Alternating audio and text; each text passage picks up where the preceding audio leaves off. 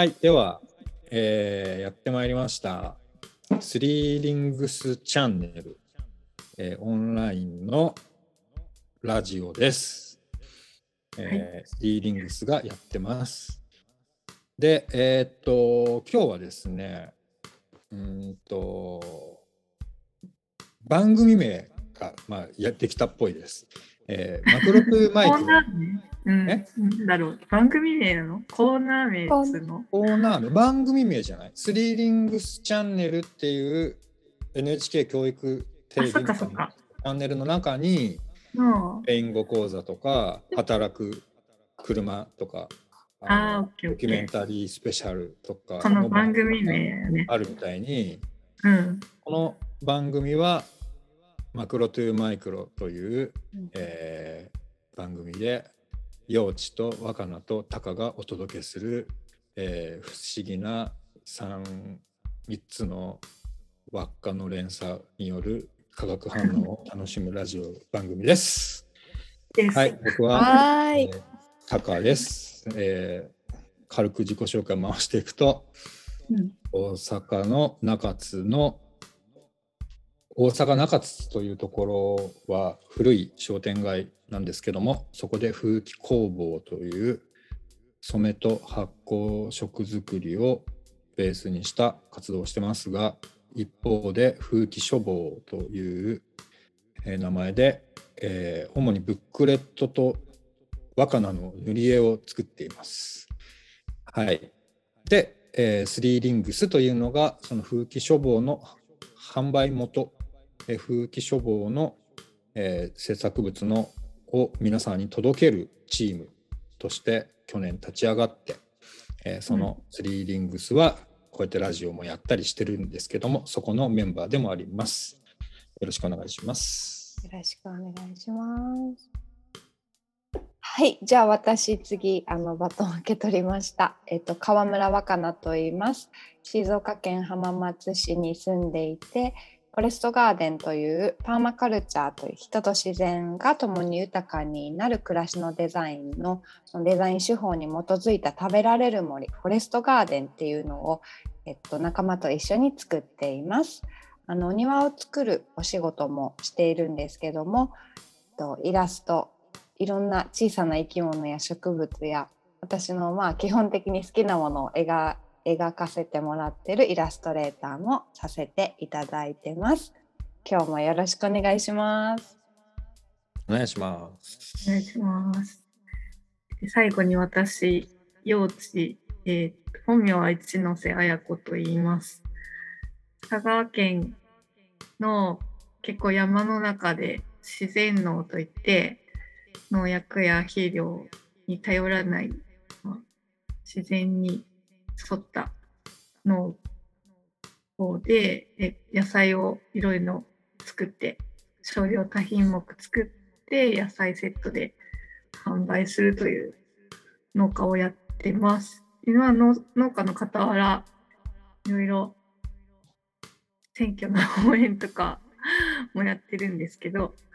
あのタカと一緒にスリーリングスでこういうちょっと遠隔ですけどミーティングに参加して販売のお手伝いをしたりとかラジオ収録したりとかそんなことをやっています。よつです。よろしくお願いします。おはい、よろしく願いします。お願いします。ね前回の収録から1ヶ月経ちましたね。ううんん。そうなんだ。前回何の話したんだっけ？塗り絵の話からお互いか若菜さんと私のうん、これまでのうん暮らしぶりをシェアしてみたいなうんうんでした。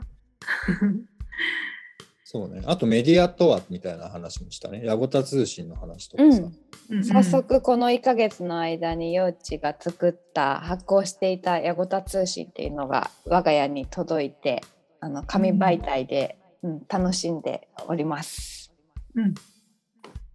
うんうんうんうんうん。そうだ。だからまあ3人の共通点は紙に何かを吸って、まあオンラインに、なんていうのの恩恵に預かる部分とかそこも探求してるけど具体的にものを届けるとかまあさらにその中で紙にインクで何かを吸ってそれを届けるっていうことはなんかやってる人たちみたいな。共通点だったね。うん。うん。うん。うん。うん、そんな中で今日はなんか若菜からちょっと2人に聞きたいことがあるのよねっていう話を聞いたので、もうそういう熱々のがある時はもうそれについて喋るのが絶対いいよっていうことでうん。思ってるんだよね。うん。うん。うん。はい。テーマ。はい。はい、今日のテーマにもなりうる。私からのちょっとお二人に聞いてみたいことがあるなと思ってたことは、まあ、大きく言えば発信とかメディアについての相談というか、2人はどうやってるのかなっていうのを聞きたいなと思っていて、まあ、その背景として、まあ、私も含め幼稚もタカさんもそれぞれ現場タカさんだったら工房だったり幼稚だったら畑だったり私だったらガーデンだったり現場も持っていてやっぱり現場仕事に没頭するとこうその瞬間の軸と後でお家に帰ってパソコン開いて発信するとか何か、まあ、紙媒体でも、まあ、SNS でもいいんだけどそこに行き着くまでにものすごくなんか重い壁が私にはすごくあって。うん。それはなんか、あー疲れたってその瞬間一日が終わる時もあれば作業風景を写真で切り取る瞬間に何かまた作業の糸がプチって切れたりとか、うん。なんかその時間に没頭したいんだけど発信のことも考えた時に何かこ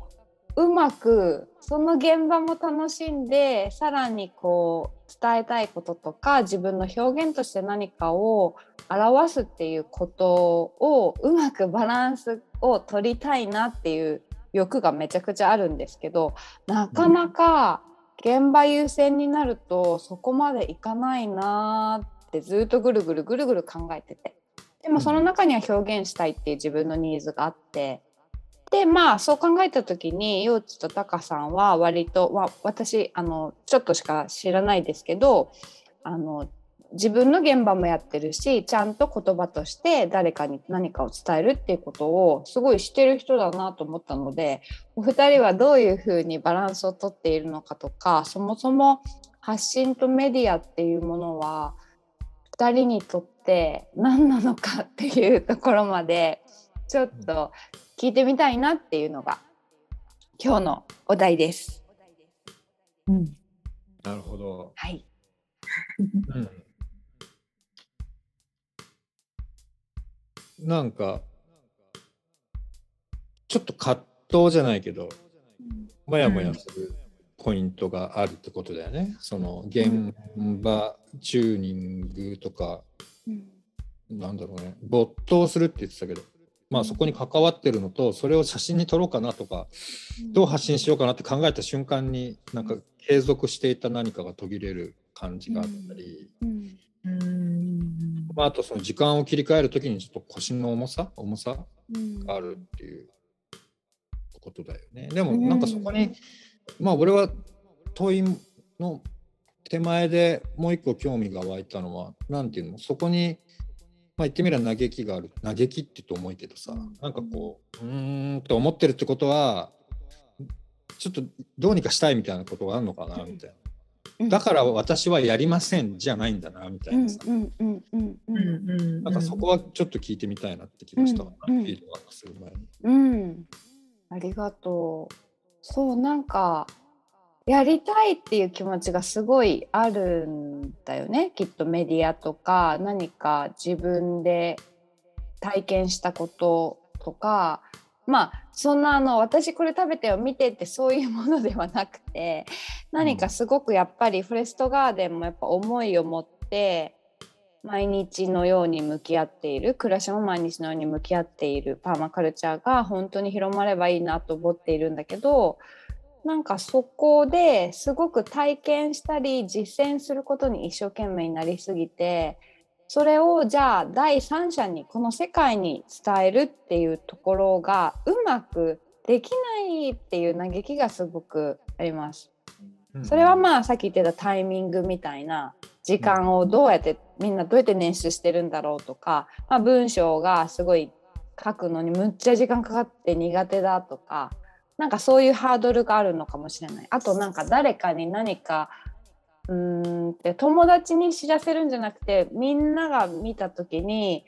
なんかこう変に捉えられるんじゃないかっていうちょっと不安もあるのかなどう見られるんじゃないかっていうところにとらわれたくないんだけどちょっととらわれてしまうっていうところが、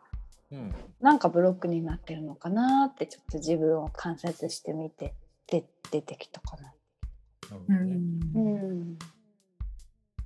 わかるよ。なんか、でも長い人生の中で、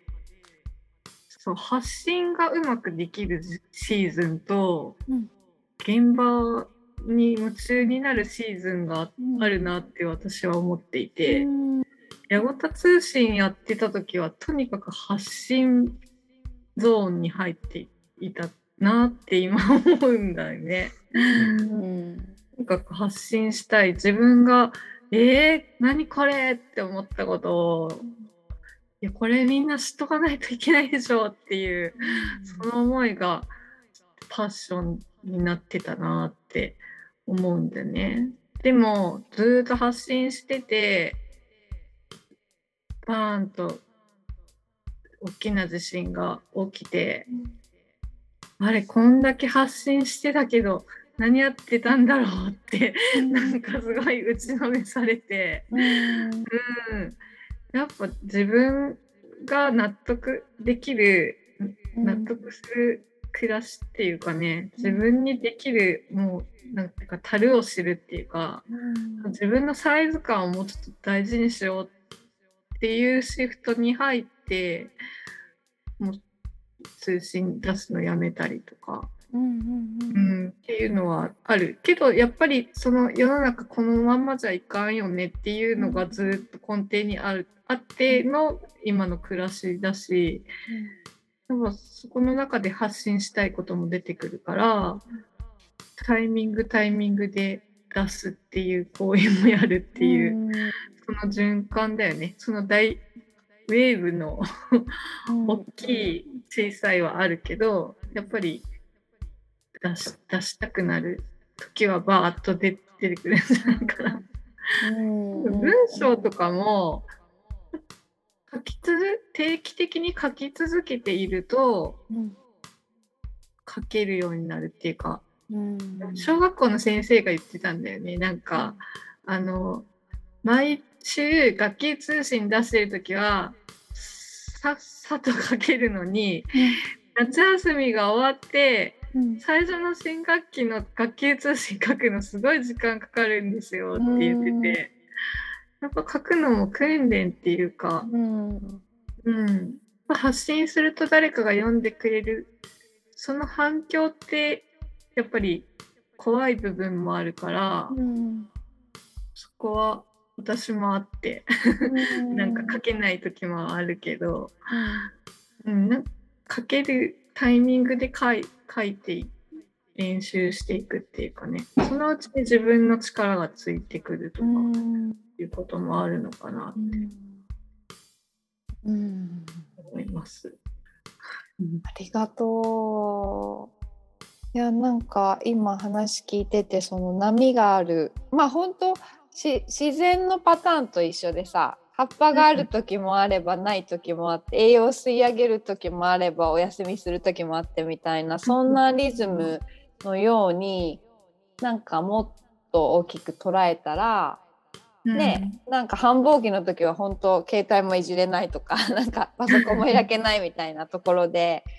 なんかそこの軸と一緒に暮らしてるからもっとそこの軸に寄り添うようななんか自分のパターンを構築するっていうのは、あいいいいな、まあ、結果そういうパターンになってるっていうのもあるんだけどそうかっていうか、ずっと一緒じゃなくてずっと同じ熱量じゃなくていいのかっていうのとなんかやっぱ、分かっていたけどあそうかゆうちもいろいろなんだろうこう努力したりあとなんかこう発信することに誰が受け取るかっていう怖さもなんか同時に、あ持ってるんだなって、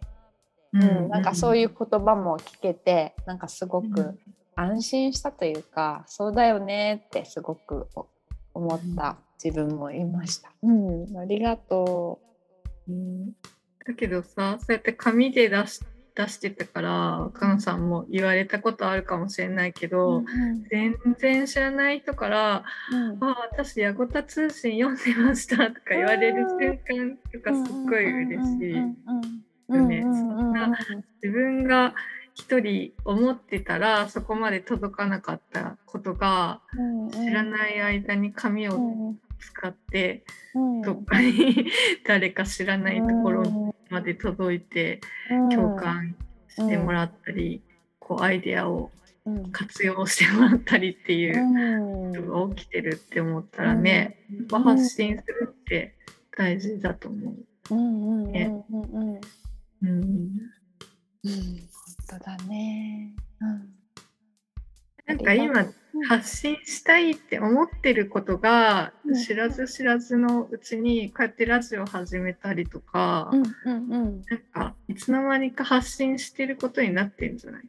塗り絵作ったりとか。そう。なんかすごくそれもあってやっぱり一人でやろうとするとすごく億劫だけどなんかこう合わさった時に、まあ、ラジオだって 本当発信だよね、一つのメディアだなっても思ってて。自分はもう渦の中にいるからそういう意識がたまになくなる時はあるんだけど。そうだよな。なんかやっぱり一人だとあいつ始めよう。いつでも始めれるからこそ始めれなかったり。でもやっぱうん。スケジュールを組むから、なんか始めれたりするところもあって、うん。ね。そうだね、本当だね。ななんかうん必要だったりするよね。うんなんか子供妊娠してた時になんか10と月10日もあんのに、なぜかあとあ明日明後日にでも生まれそうみたいな瞬間にややらねばならないことを やったらやこれが完成したら生まれたとかああるんだよね。なんかそのスケジュールを無理やり組むとかその人との関係性上、うんなんか生まれるっていう、うん、そういう偶然もあるよね。そうだね。を作っていくのもうんうんうん。そうだね。私通信もそんな感じだった。まあ、新月発行にすることで自分にこうなんていうかな負荷をかけて。出したいエネルギーをためためていくみたいな。うんうんうんうん。はあ、ありがとう。本当だ。ね、やんなきゃいけないって思ってるとなんかややんなきゃいけないのかなみたいなね ネガティブになりそうだけどそうだね。やりたいがあるからね、奥になんか。うん、うん。タカさんはなんかどうですか？うん。俺はなんかね、テクニカルなことばっかり思い出しちゃうんだけどさ、まあ、パッと一番思い浮かんだのは、なんか、若菜の中で、そのアクティビズムの生態系みたいな、アクティビズムのビオトープみたいな、なんか、ものが見えてくると、その中で今自分がどことどこを行き来したいんだなとかが見えてくるのかなと思ってて、うん。まあ、いくつかの分け方で見るんだけど俺は。一個はなんかその社会を一次産業二次産業三次産業って分けるのね。うん。一次現場の中でも一次っていうのは山海うん。畑田んぼ森みたいな。で二次まあ俺は二次もすごい自覚しててやっぱそれを加工する、うん。うん、っていうところだよね。発酵食品とか、本本作りとか。うん。うん、で3次っていうのはメディアとマーケットだと思ってて主に、まあ、うん教育ももちろん含まれるけどメディアも教育をするしうん。うん。マーケットも教育をするから、まあ、混ざってるなと思ってるんだけど、うん。まあ、そこに見えない介護福祉コミュニティ事業とかは含まれるけど、まあ、とにかく1次2次3次にそれぞれ現場があるから、うん。やっぱり自分が今どこに力点を置きたいのかうん。とか今どこに運命的にいるのか みたいなところはうん。なんか見てるねすごく。で俺はやっぱりその子供ができてうん。加工してそれを物理的に届けるっていうことは減ると自覚があったからうん。自分のリソースをどこに向けれるかなと思った時に3時の部分に切り替えたんで、うん。まあもううんうん本を作ってそれを送るっていうね、うん。うん。だからその辺はなんかやっぱりライフステージとか、うん、その人生の中の季節とかうん。偶然とか出会いとかがやっぱり作用してくるけど、うん。その時に今言ったようなレイヤーでものを見たりはするかな。うん。うん、だから逆に助けを求める。一時の部分足んないからそこのネットワークは欠かせないっていうんで幼稚とうん。つながってたりとかさ、うんうん、そういうことはあるし。うん。でもう一個はじゃあ自分がしたいそのアウトプット発信メディア活動っていうのは、まあ、俺の中では大きく2つだと思っててジャーナリズムなのかストーリーテリングなのか。でうん。これはどっちも重要でどういう物語を信じてるかっていうのがあるわけよ。うん。ジョアンナ・メイシーとかがよく言うけどこのような社会がこのまま続くと思い思っているっていう物語とうんこの世の中はやばいことになっているこのままだと終わってしまうっていう物語とうんそこに対して向き合って諦めずに新しい道を作っていくっていう物語があってうん。うん。3つのうちのどれが現実化するかじゃないんだと。自分はどの物語に入るかだっていう。うんまあ、そこでなかなか第三の物語に入るのが難しいその理由はねみたいな話とかが出てくるわけだけど、SDGs の多くの活動は一つ目の物語を信じながらやってる人が多くておかしいなことになってる気がする。うん。うん。だからやっぱり信じてる物語、うん。この資本主義社会をサステナブルに維持するんだったら俺は全然乗れないからって俺は思ってるし、ステナブルって意味が違うん。だよねだから信じてる物語が違うわけうん。でそこでやっぱ思うのはどん。なに情報を届ける情報も大事だけどやっぱ物語の語り部になっていくってことが大事で、うん。やっぱりこの暮らしがどういう世界につながってるのかを語るっていうことに僕はすごい情熱を今向けてて、うん、やっぱり良いストーリーテラーや詩人や絵描きやミュージシャンやさまざまな形で新しい物語を生きるとか新しい物語を語り直すこと、うん、この語り部的なエネルギーが俺はすっごいメディアとして大事だと思ってでそれをやりながらもジャーナリズムを続けていくっていうところでどうバランスを取っていくのがいいのかなっていうのはうん。ある。で俺はジャーナリズムガンガンやってたけどやっぱり最近はストーリーテリングに力を注いでる。うん。なんか次の世代でも読めるものを作るっていう感じでブックレットを作ったりしてるからそれはやっぱり人生のライフステージと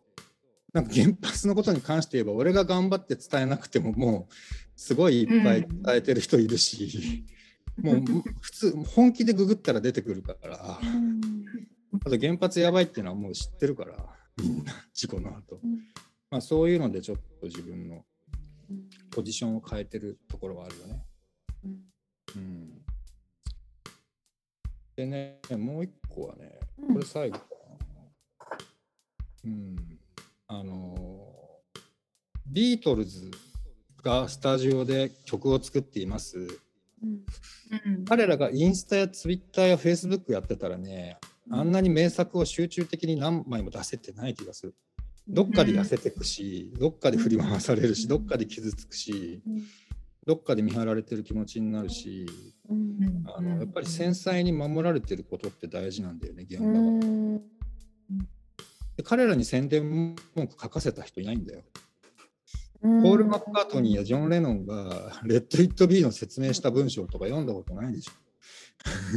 それはプロモーターの仕事なんだよ。なるほどなね。だからやっぱりね、それは画家と画商、ピカソが自分の絵を売らなか売れないよね。うん。すごい繊細な気持ちで、この絵がいいかどうかなんて分かんないっていう人が、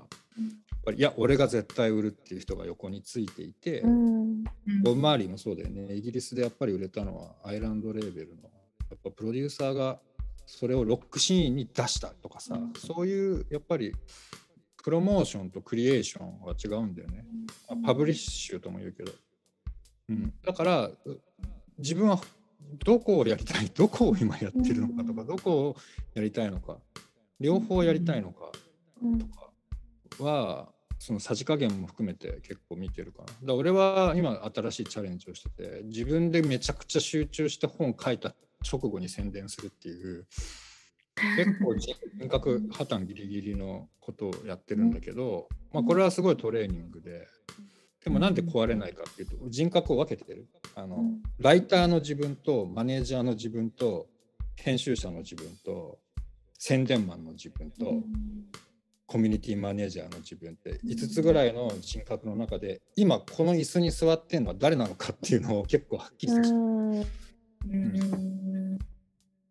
そうこれはね面白いよ。一人芝居みたいな。なんかもう昨日もう調子に乗ってライターのタカがもうめちゃくちゃいろんな企画をいいねいいねって言っちゃったからもうマネージャーの俺が大変だみたいな。そんなにミーティングできるかいみたいな感じで、まあ、あのマネージャータカがあのクリエイタータカに愚痴ってるみたいな。もうクリエイタータカはいいよなもうやりたいことを言ってそれをただ書いてるだけだからさ、メール対応大変なんだぞとか言いながらやってると意外とストレスがかかりにくい。だから人格をちゃんと認識する。なんなら演じる。ロールプレイする。そのプレイヤーとして今自分がどのハットをかぶってるかみたいなところで言うと、うん。制作部宣伝部人事部、営業部。自分の中に。で、多様性があるからさ自分の中に、人格の多様性が、うん、それをこうなんかちょっと見てたりはするかな。うん、って感じですね。長くなっちゃったけどそんな感じいや。うん。むっちゃむちゃくちゃ面白かった。むっちゃ、うん、すごいお面白いくてこれコメント言っていいですか？時間大丈夫かな、いいっしょもなんかあーなんかまあいろいろいろ。どどこを受け受け全部受け取ったんだけど、まあ、最後の本当にこう人格を演じるっていうか自分がどこの役にいるのかっていうのをまあ認知していく大きい視点で見てあ今私マネージャー今クリエイターみたいな感じで分けていくっていうのはすごい私も実はそういうところあって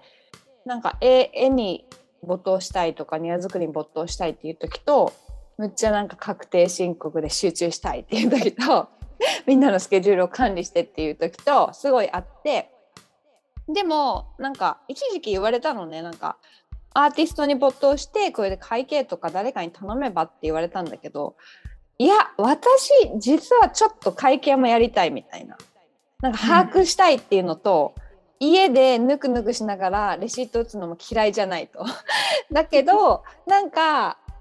絵が描けてないとあーこんなにいっぱいレシートあってやだみたいなストレスになるんだけどでもちゃんとあ会計の若菜の瞬間と絵描きの若菜の瞬間じゃあ広報の若菜の瞬間っていうのがなんか自分であそうか役割みたいな感じで認知できるとそれはその役は永遠に続かない。いつも常に動いているっていうこと、まあ、感情もそうなんだけどそれを知ってるだけで、なんかどうもそこのなんかミクロの世界に入り込んじゃうとああずっと数字やらなきゃいけないのかって思うけどいやいやそうではない。その役割は自分自ら変えることもできるし戻ることもできるし常に移り変わってるっていうことをあなんか認識するだけでは随分と気が楽になったなって。その中でジャーナリストになりたい私もいるしストーリーテラーになりたい自分もいるし畑やりたい自分もいるしなんかそれをこう七変化できるとあ私のやりたいことが全部叶うかもっていうのは今受け取りました。熱くなっちゃった。楽しくなってきた うん。えへえ。うん、なんかさ、まあ、あるこれはまあ古神道をやってる人っていきなりスピな話になってくるけど、うん。あの仕事は2つあるだあるっていうんだよね。その自分がもうある意味なんかわかんないけどこれはできちゃうんだよねっていうギフトみたいなワークと、うん。うん。これはちょっと苦手なんだけどこれここで成長していくことが自分の人生にとってすごく大事だっていううん。2つがあってなんかどっちかだけになるとバランスが崩れる、うん。得意なことだけもうなんかやってるとうぬぼれたりとかいろいろ酔ってしまったりとかあるし、苦手なことばっかりやってると俺はもう会計こんな辛い苦行の会計をいつまでやればいいのかってなるっていうのを やっぱり NVC、ね、セルフチェックインしながらニーズ大事にしたいものと今感じているライブで感じていることを見ながら、うん、ハットをかぶり替えていくのがいいんだろうなっていう。あと演劇だと思うとさちょっと笑えてくるっていうのはあるよ。レシートなくして慌ててる俺とか昨日もあったけど 苦手なんだよみたいな。でもやるんだみたいな。やってるんだね。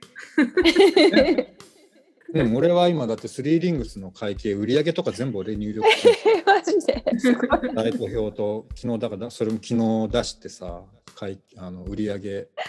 すげえ著者本人が。著者本人が自分で。だってチームマネージャーだもん、うん、あと花屋の会計も俺だよ。難役してるすごい。大学もやっちゃう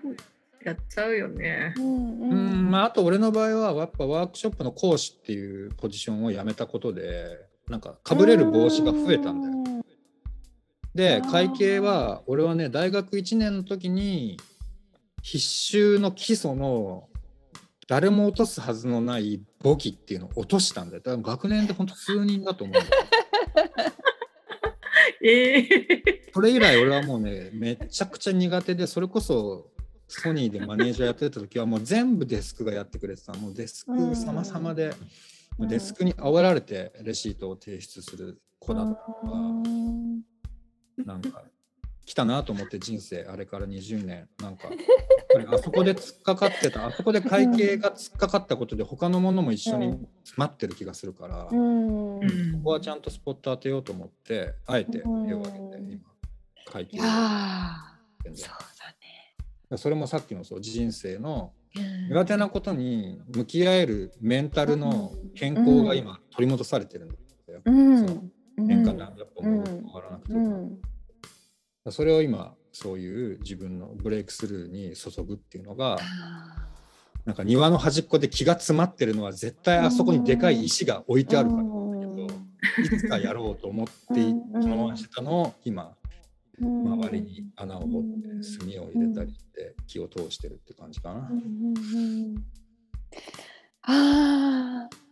むっちゃ話したいこと出てきたけど、一旦あれですかね。うん、一旦そうだね。一回に続くにしようか。なんか続続く、うん、続くにしよう。テーマでもう一回撮ろうか。ね。うん、うん、はい、よ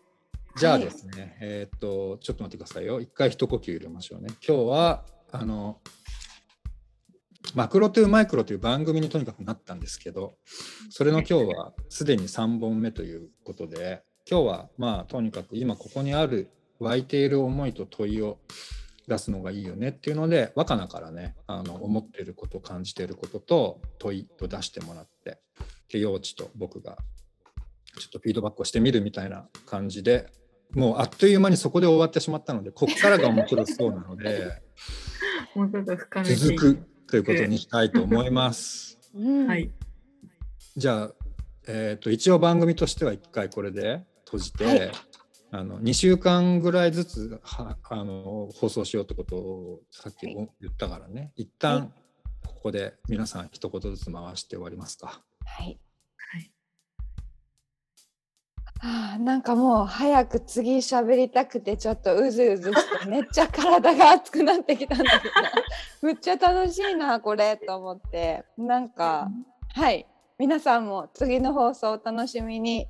という感じで今日もありがとうございました。はい。ありがとうございまました。す。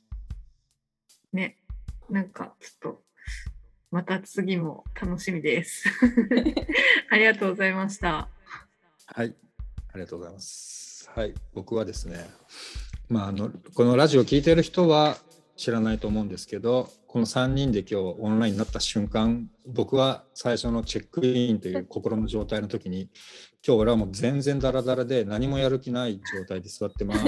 言ってたのに、最後めっちゃくちゃ喋ってまっゃめちゃめちゃ気になってるじゃん。た。ドライブして。はい、